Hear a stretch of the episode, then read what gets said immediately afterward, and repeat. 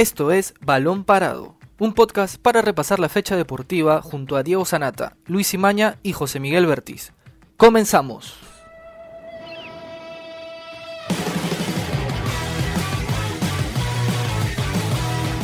Hola amigos, bienvenidos a una nueva edición de Balón Parado desde casa. Mi nombre es Luis Imaña. Mi nombre es Abir Balda. Y yo soy Octavio Romero y el día de hoy vamos a conversar sobre un tema delicado y polémico, ¿no? Que es sobre las indisciplinas en los futbolistas de la Liga 1 Movistar. ¿Qué está pasando con los jugadores en esta pandemia, en esta coyuntura delicada? Eh, están acostumbrándose a salir más en otras portadas que en los diarios deportivos, que en noticias deportivas. ¿Qué están haciendo los clubes para controlarlo? Eh, ¿Deberían ayudar? ¿Deberían intervenir un poco más? ¿O solamente deberían apelar a la profesionalidad de los jugadores? ¿no? Vamos a, debatir y analizar sobre este problema que está tomando mayor notoriedad en los últimos días.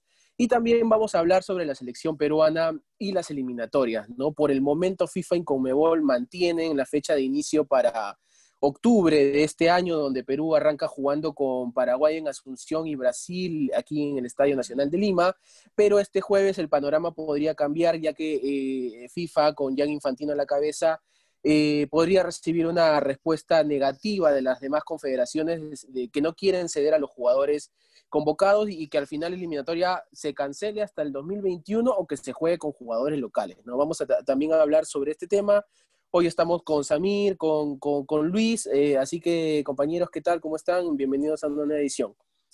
¿Cómo estás, Octavio? ¿Cómo estás, Samir? Un saludo para todos. Así es, en, medio de esta pandemia y con el intento de reanudar de la mejor forma el fútbol peruano, al igual que, los, que las otras ligas de Sudamérica, eh, lamentablemente la liga de nuestro país se ve un poco opacada por actos de indisciplina de algunos jugadores de, nuestros, de nuestro entorno, de nuestro medio.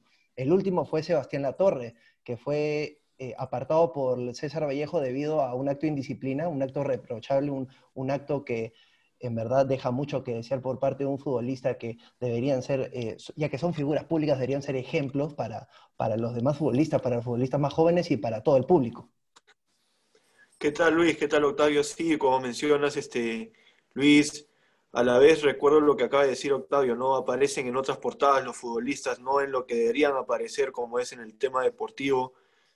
Quizás este, no sé a qué se puede ver este, esta decisión de estos futbolistas de, caer en estos temas extradeportivos, ¿no? Que no tienen nada que ver con el deporte, y más aún ahora con esta coyuntura, con esto de, cumplir este, medidas protocolares, este, no, no, no toparse con el tema también con su, con su club, ¿no? Porque hay que cuidarse todos es un poco de repente injusto también dentro de una entidad, ¿no? A sus propios compañeros, ¿no? Ver que un futbolista de su, de su mismo equipo incumple estas normas es un poco molesto, no solo para ellos mismos, sino para toda la entidad, porque qué reflejo le das también al club, qué seriedad también le puedes dar a un club, ¿no? Con estos actos este, de estos deportistas.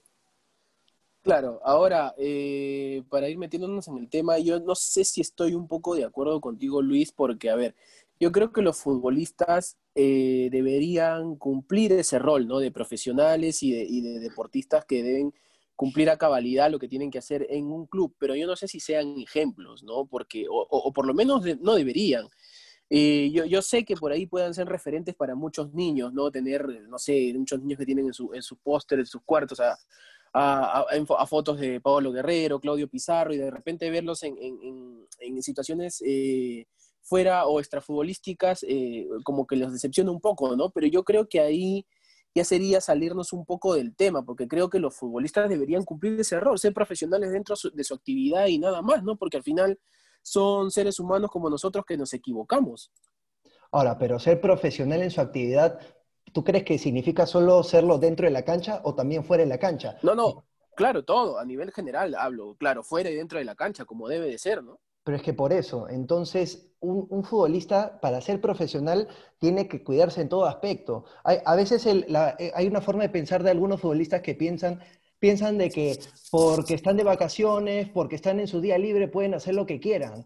Nadie les pide que sean perfectos, pero uno tiene que mantener cierta imagen porque al final y a cabo, quieras o no quieras, cuando tú eres conocido, te conviertes en una figura pública y de por sí te conviertes en un modelo a seguir para las demás personas, para los jóvenes y los, y los niños que son como eh, absorben con mucha facilidad lo que hacen los demás. La mejor forma de dar el ejemplo es a, través de los actos. Entonces, si de por sí, antes de esta pandemia, un acto de indisciplina era, era algo negativo para, cualquier persona, para el entorno público, ahora con la pandemia, donde se, se pide, se aconseja de que no haya eh, aglomeraciones, de que no hayan juntas con personas, de que no hayan reuniones, y que varios futbolistas hagan esto, eso es algo, para mí, es, es una falta muy grave. Y, ya se ha visto, por ejemplo, tres casos. Uno de ellos es Sebastián Latorre, otro de ellos fue Adrián Cela y otro de ellos ha sido Patricio Álvarez, que también fue reciente su caso. Y hay una cosa aquí, perdóname Octavio y Luis, este, yo creo que todo deportista o bueno, una persona que, que quiere seguir un, un, camino, bueno, futbolista, ser futbolista es una responsabilidad también, no, no, es, no es un tema de, de cualquier cosa. O sea, si tú quieres ser un futbolista y, y, y quieres triunfar, tienes que, que cuidarte, ¿no? Y mostrar una imagen donde, ya tocando el tema de esto de las imágenes y ser un ejemplo, mostrar una imagen también a las personas que, que te ven, ¿no? O sea, ¿Qué ejemplo le puedes dar, por ejemplo, mencionabas a un niño, a un, a un, pequeño, ¿qué ejemplo le puedes dar a un deportista de repente si te sigue, que le gusta cómo tú juegas y, y, luego apareces en estas portadas? O sea, no le estás dando ningún ejemplo. Eso, bueno, esa es mi opinión. No le das ningún ejemplo porque eres una imagen, eres, eres lo que demuestras en tu club y como persona también. Claro, ¿tú crees, por ejemplo, las ah. noticias en las que ha estado figurando, por ejemplo, Yandesa? Que no es sorpresa para nadie, que está resaltando más por indisciplinas que por, que por su juego en el campo. Justo en, el partido de ayer combinacional salió lesionado y probablemente parte de esa, de esa lesión se debe a que no se ha cuidado de la mejor manera, porque uno físicamente tiene que descansar las horas necesarias, tiene que alimentarse bien, tiene que evitar las... Concentrar. exacto, tiene que concentrar para que no sufra estos percances. Claro, como bien lo decías Luis, ser futbolista eh, implica no solamente hacer bien las cosas dentro del campo en los entrenamientos, sino también ese entrenamiento invisible de los que muchos futbolistas hablan, ¿no? que es descansar, comer bien, eh, dormir a, una buena hora, no amanecerse o no salir de fiesta, por así decirlo. Y como bien lo decía Samir, ¿no? Si quieres ser un futbolista con éxito, eh, tienes que hacerlo. Si no, vas a ser simplemente un futbolista que va a destacar en el torneo nacional por su talento. Claro, eh, o, hasta, a ver, por, si, por ahí puede sonar un poco feo, pero ser, ser, simplemente un pelotero, ¿no? Que, que, solamente va, va a pasearse por los clubes del fútbol peruano y nada más. Ahora, yo les pregunto, eh, ¿los clubes deberían eh, tomar eh, mayor presencia en estos temas, deberían cuidar, vigilar, ayudar, asesorar psicológicamente a los jugadores o simplemente los clubes están en, la capacidad de, castigarlos cuando se deba y solamente apelar al, profesionalismo de, de, ellos, ¿no? De los jugadores, o sea, de comportarse bien y no, y no tener que ayudarlos o hacer una especie de vigilancia, por así decirlo. Yo, creo que lo, primero que lo primero que se debería hacer, y yo espero que lo hayan hecho, es ver los antecedentes de algunos jugadores. Porque a inicio del año, por ejemplo, en el caso de Alianza Lima, muchos dudaban o, o, no estaban del todo conformes con las contrataciones de algunos jugadores, por ejemplo en el caso de Yandesa, ya que había tenido antecedentes de indisciplinas, de salidas y todo eso por el estilo. El mismo jugador había dicho que había aprendido de sus errores, pero al parecer no aprendió del todo, ya que volvió a cometer estas incidencias y ha sido figura de las portadas de,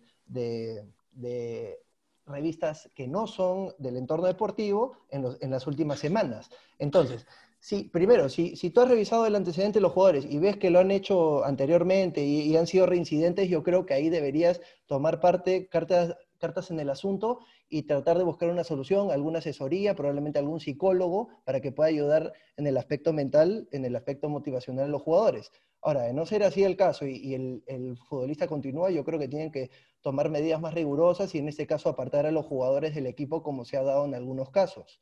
Pero yo siento que deberían haber normas más fuertes, porque siento que eso hace que los... ¿Desde dónde? Desde la liga, dices, desde la federación. Yo creo que por parte de los clubes y también por parte de la federación, para que a ninguno de los jugadores se les ocurra volver a cometer estas indisciplinas. yo creo que también debería haber, o por lo menos debería sancionarse o, conversar con estos clubes que, bueno, como bien lo dices, ¿no? Alianza contrató a Yandesa, pero por lo menos el último año de Yandesa en UTC con Franco Navarro estuvo más o menos limpio, ¿no? Se puede decir, no estuvo muy involucrado en estos temas extrafutbolísticos. Pero, por ejemplo, eh, Binacional, que, o sea, que, que, después de que lo echaron de Alianza Lima y Andesa por eh, situaciones reiteradas de disciplina, lo contratan, ¿no? Como Cusco FC, este, que contrató a Raúl Sandoval después de haber infringido incluso la ley, no solamente los protocolos de la Liga 1. O sea, estuvo, eh, eh, fue detenido conduciendo en estado de ebriedad y teniendo problemas altercados en pleno estado de emergencia y toque de queda. Ahora yo, yo te pregunto, Samir, ¿Qué, debería pasar con estos clubes que actúan de esta manera? ¿Ayudan? ¿Simplemente piensan en sus intereses? ¿O qué, qué es lo que pasa? Mira, en base a la coyuntura, yo creo que pues, se puede hacer como que castigos ejemplares. ¿En qué sentido? Si todo un futbolista de repente, no sé, es, una idea nada más, un ejemplo, quizás puede ser así, de, de, dejarlo sin trabajo, porque es un trabajo también. Dejarlo sin trabajo, castigarlo en ese sentido, vas a ver que el deportista se va a dar cuenta de que por una de disciplina es lo que ha ocasionado esto, de estar sin trabajo, sin recibir ni un sueldo en esta pandemia. Porque, seamos francos, estar sin trabajo en una pandemia como la que estamos viviendo no es deseable. Afecta a todos. claro, afecta a todos. Y si tú le haces a un deportista eso, vas a ver que de repente va a recapacitar y de repente cambiar sus decisiones. Puede ser por ahí, ese es el camino de, algunos clubes que creo que ahora han tomado la decisión con, con ciertos jugadores, de separarlos, de repente para que se den cuenta de que tienen que de cambiar esas posturas de, estar este, cometiendo estos errores de, salir y, en medio de, una, de un estado de emergencia. Para que Yo creo que de repente por ahí pueden, esos castigos ejemplares de repente pueden ayudar a que, estos, a, que estos deportistas se puedan este, formalizar. Sí, porque claro, pero dale Luis. Es, algo muy preocupante, porque no es solo el hecho de, de las indisciplinas, es el hecho de poner en riesgo a tus propios compañeros uno sale y se junta con personas que eh, tú no sabes lo que hacen en el día a día, porque no pasas 24 horas con ellos, y posiblemente podrías contraer el virus y después pasárselo a, tus compañeros de equipo, a los, directivos, al comando técnico. Entonces, es riesgoso. Y no, y, como, y como les decía, y para volver un poco al tema de los clubes, o sea, eh, pasó en Alianza, eh, Alianza un poco como que se tomó el tiempo con Yandesa, pero finalmente lo terminó separando como se debía.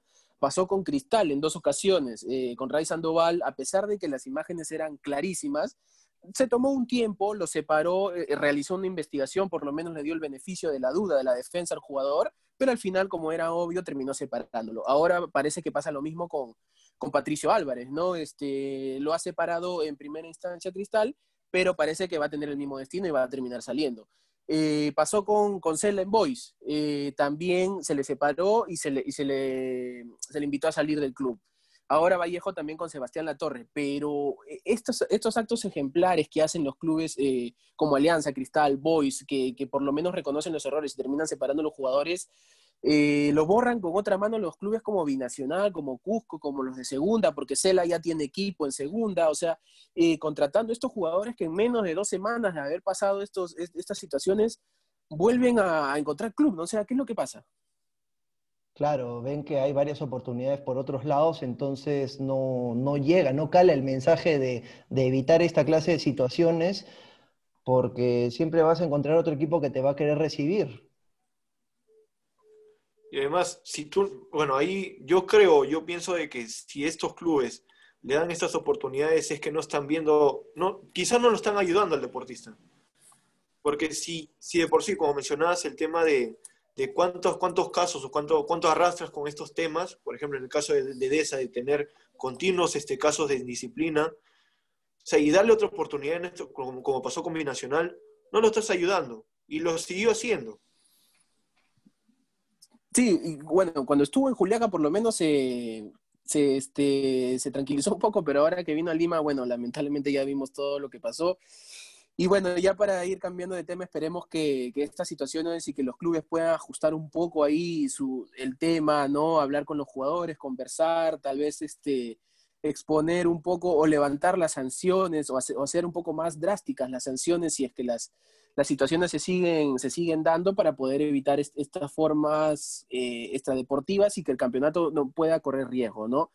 Y bueno, vamos a pasar ya al segundo tema, que es el tema de la selección peruana y las eliminatorias, ¿no? Por ahora, eh, las eliminatorias sudamericanas comenzarán en octubre, como ya se venía pactado. Se mantiene. Perú arranca con Paraguay en, en Asunción y luego con Brasil en el Nacional de Lima, pero no se sabe todavía si podrá contar con los jugadores extranjeros, ya que Jan Infantino Luis este, viene conversando con las demás confederaciones, la, asiática, eh, la UEFA eh, y, la, la, CONCACAF, eh, por así decirlo, porque de, África casi no vienen jugadores este, sudamericanos, para que puedan ceder a los jugadores sin ningún problema para estos partidos, ¿no? Exacto, la, la, Comebol mantenía la postura de que las eliminatorias se realicen como está pactado, en octubre pero la FIFA tenía en mente, por ejemplo, de que se realice en marzo, pero con tres encuentros en, cada convocatoria, como para poder agilizar el, poco, el poco tiempo que hay para, el Mundial de Qatar, que sería... Para cumplir con los derechos televisivos y la cantidad de partidos, porque ese, ese es el gran tema que hoy... Eh, es, es, es, el, es, la piedra en el zapato de la que no se puede salir ni Comebol ni FIFA, porque ya los derechos televisivos están vendidos y se tendría que devolver una importante cantidad de dinero si es que se cambia de formato. Ese es el problema. Claro, pero tampoco hay tiempo, porque si, si, si, no se jugaba en octubre, era la opción de los tres encuentros eh, cada vez que se hagan las convocatorias, porque el, Mundial es eh, a finales del 2022. Y con la Copa América y la, y la Eurocopa, todo eso, entonces no, no había tiempo. No, no hay tiempo, pero yo creo que, eh, y no sé si Samir pueda estar de acuerdo conmigo, pero yo creo que con un poco de voluntad de la, de la UEFA, específicamente porque aquí hay que decirlo, la UEFA es, es, es, es la confederación que se está oponiendo a que los jugadores de, de, los clubes europeos vengan a Sudamérica, ya que hoy hay que, hay que reconocerlo también, Sudamérica es el epicentro de la pandemia, lamentablemente hay miles de infectados en Perú, Argentina, Brasil, miles de muertos y la cosa todavía no, no se calma como en Europa, que incluso ya volvieron hasta las clases presenciales. Entonces, yo creo que con un poco de voluntad de UEFA, siguiendo los protocolos que se pueden hacer, que ya se está demostrado, que, que se está demostrando, mejor dicho, que se pueden hacer, yo creo que se puede llevar a cabo y, volver y, e iniciar las eliminatorias para este octubre del 2020, ¿no? Ahora, es, entendible la postura de la UEFA de no querer eh, soltar a los jugadores que militan en, en esas ligas, ya que, como tú decías, como en Sudamérica es uno de los mayores focos infecciosos en el mundo tienen ese temor de soltar a sus jugadores eh, que vayan a, disputar sus encuentros con la selección y que regresen con el virus. Infectados. Claro, ahora el problema es que todas las selecciones de Sudamérica, yo creo que por lo menos el 70% de su equipo, eh, los jugadores juegan en Europa, inclusive en, la selección peruana. Yo creo que más de la mitad de la, del once titular de la selección juega en Europa. Entonces, eh, si no se lleva a cabo esta, este permiso para la UEFA para que suelten a sus jugadores, ¿te imaginas la complicación que sería el, hecho de que jueguen, por ejemplo, con los jugadores de medio local? Yo creo que por lo menos en la selección peruana eso lo perjudicaría. Y es que el tema logístico va a ser un poco más complicado, ¿no? Yo creo que, como mencionabas, Luis, ¿no? El temor radica en, en los clubes de Europa en que sus futbolistas regresen contagiados. Y al pasar eso, puede, puede bueno, este, afectar a todo, a todo, a todos sus clubes, todos sus intereses este, se ven afectados. Sería cuestión de, de, ver cómo, qué es lo que se decide al final, porque también pasar todo, todo el torneo, bueno, iniciar las eliminatorias el otro año, en marzo, esa seguidilla de partidos y ahí nomás a vísperas una Copa América, competencias este, internacionales, es un poco sobreexigente para los deportistas, ¿no? Porque hay que pensar también este, en cómo ayudar al deportista también, porque si tú le das muchos partidos, también con qué desventaja o ventaja puede llegar el, país, ¿no? la nación que va a enfrentar a, otro país y veremos también eso cómo se maneja. Y, también hay que considerar que las temporadas en Europa de, esta actual va a ser bien apretada, o sea, han empezado con lo justo, los equipos de, que han estado actuando en la Champions League, como el PSG, como el Barça, como el Real Madrid, todavía no, no, no han participado en sus ligas que ya empezaron.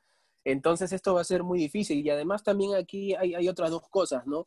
Que los jugadores al volver, este, en algunos países como Inglaterra, por ejemplo, tendrían que pasar cuarentenas, eh, ya que eh, todavía el, eh, Estado británico ha decretado que para, para los que llegan a, a, ese país tienen que pasar una cuarentena obligatoria de 14 días. O sea, ahí estarían perdiéndolo dos semanas más a los jugadores que vendrían a Sudamérica. Y lo otro es que, a ver, eh, Argentina es, el, es uno de los países que más está peleando porque se retrase este tema de la eliminatoria, o mejor dicho, porque se posponga y que no se juegue con jugadores locales, porque eh, la Superliga Argentina ni siquiera ha iniciado, recién está entrenando, tienen tres o cuatro semanas de entrenamiento y no tienen ni siquiera fecha oficial de regreso. Así que ese es el tema complicado, ¿no? Porque también hay, hay otro aspecto que es el tema de los vuelos no hay vuelos en muchos países, o sea, los únicos que hay son estos vuelos privados o humanitarios, como se, como se, les, dice, se les dice, se les conoce, y que no salen todos los días en los mismos horarios, o sea, salen una o dos veces por semana. Ese es el problema. Y una de las ideas es de que de repente que se junten los jugadores en un punto y todos puedan venir juntos. O sea, eso es un conjunto de cosas de que se, se tiene que manejar y se tiene que decidir bien porque de repente varias partes pueden salir afectadas, ¿no? Al fin y al cabo en la decisión que puedan tomar.